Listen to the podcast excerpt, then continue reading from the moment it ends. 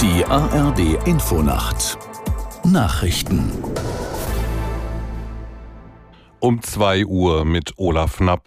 Den Hochwasserregionen in Deutschland stehen weitere kritische Tage bevor. Der deutsche Wetterdienst